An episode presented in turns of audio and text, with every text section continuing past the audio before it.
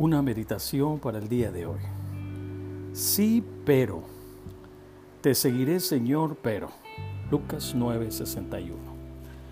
Supongamos que Dios te mandase hacer algo que significase un gran reto a tu sentido común enfrentándote a Él. ¿Qué harías? ¿Retroceder?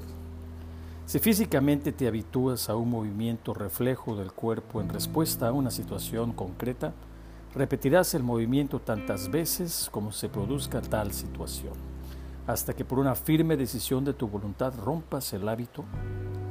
Lo mismo sucede espiritualmente. Una y otra vez llegarás delante de lo que Jesús quiere, pero cada vez retrocederás en el momento en que la prueba, hasta que decidas abandonarte a Dios en una entrega incondicional.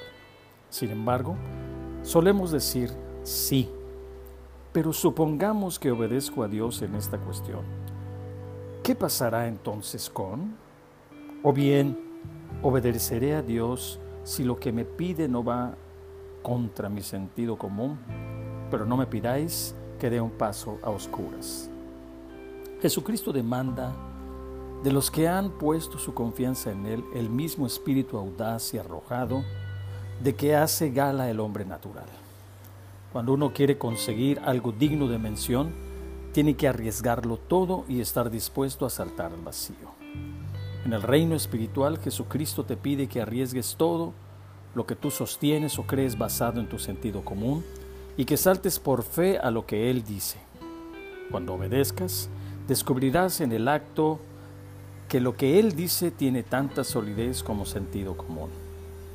A la luz del sentido común, las declaraciones de Jesucristo pueden parecer una locura, pero cuando las ensayas mediante la prueba de la fe, tus hallazgos llenarán tu espíritu con tal realidad abrumadora que son las mismas palabras de Dios.